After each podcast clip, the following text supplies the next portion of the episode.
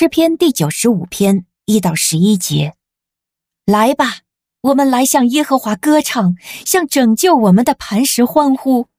我们要来到他面前称谢他，用诗歌向他欢呼，因为耶和华是伟大的神，是超越众神的大君王。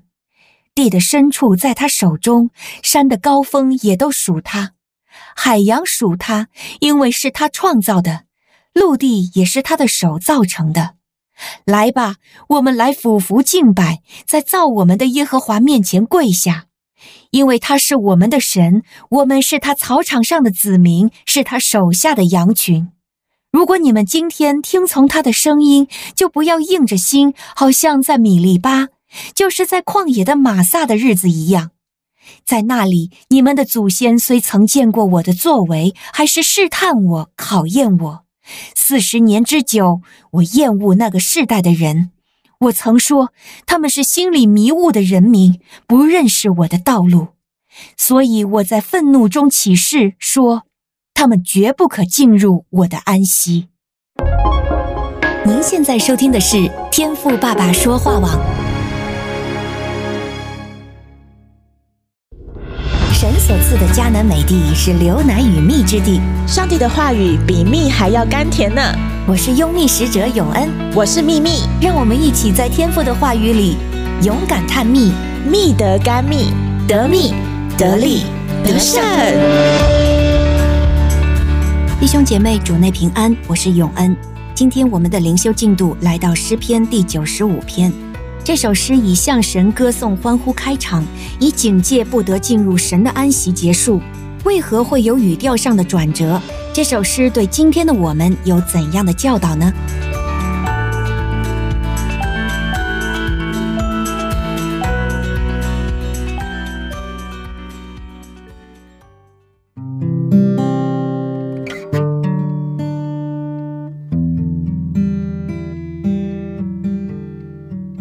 前面七节，诗人都在号召神的子民要向耶和华敬拜欢呼，因为他是拯救我们的磐石，万王之王，万主之主。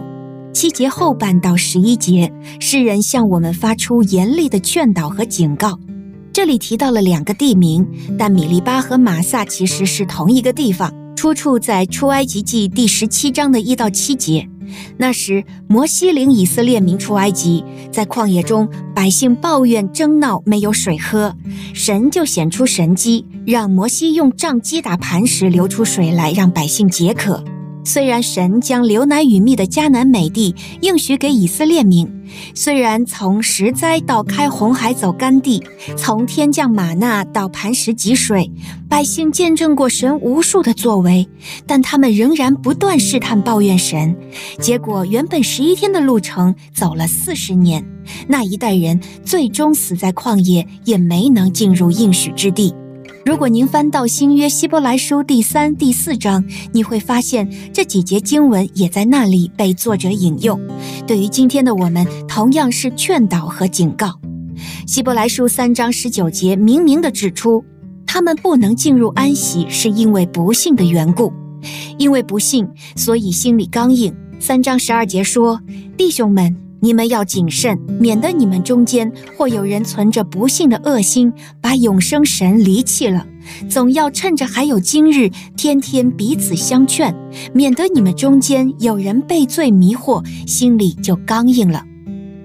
跟随神，我们一生的挑战都要与不信抗争，因为堕落的罪性让我们可以不费吹灰之力地怀疑神。与此同时呢，仇敌魔鬼如同吼叫的狮子，遍地游行，用谎言迷惑可吞吃的人。如果我们不谨守警醒，不幸就会如荆棘慢慢占据我们的心，使我们越发充满怀疑和不幸。属灵征战得胜的关键是信心，让我们胜过世界的也是我们的信心。如果我们把信心丢了，就如战士丢盔弃甲，向仇敌举手投降。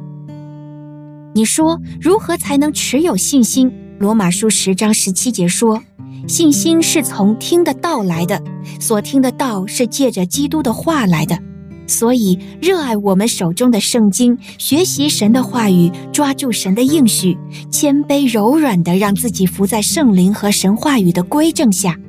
因为，正如希伯来书四章十二节所说，神的道是活泼的，是有功效的，比一切两刃的剑更快，甚至魂与灵、骨节与骨髓都能刺入剖开，连心中的思念和主意都能辨明。万物都在那与我们有关系的主眼前赤露敞开，也就是说，永恩的理解是，神的道就如 CT 核磁共振一样，可以诊断出那在哪怕最近前爱主的人心中隐秘处的不幸，好让我们看到，我们每时每刻都需要福音，需要依靠神。另外，我们不单要听道，还要行道。用信心与神的话语调和，并实践在我们的生活中，我们就会经历和见证神的道如何丰富、满有能力的改变和祝福我们的人生。最后，回复今天最开始的提问。当真心明白我们这罪人蒙了神何等的恩典，我们就能全心全人的敬拜神。真实的敬拜也必然带出恭敬聆听的耳、谦卑顺服的心，而这一切都离不开神的道和我们的信。愿神赐福大家，我们每一位都可以进入神的应许和安息。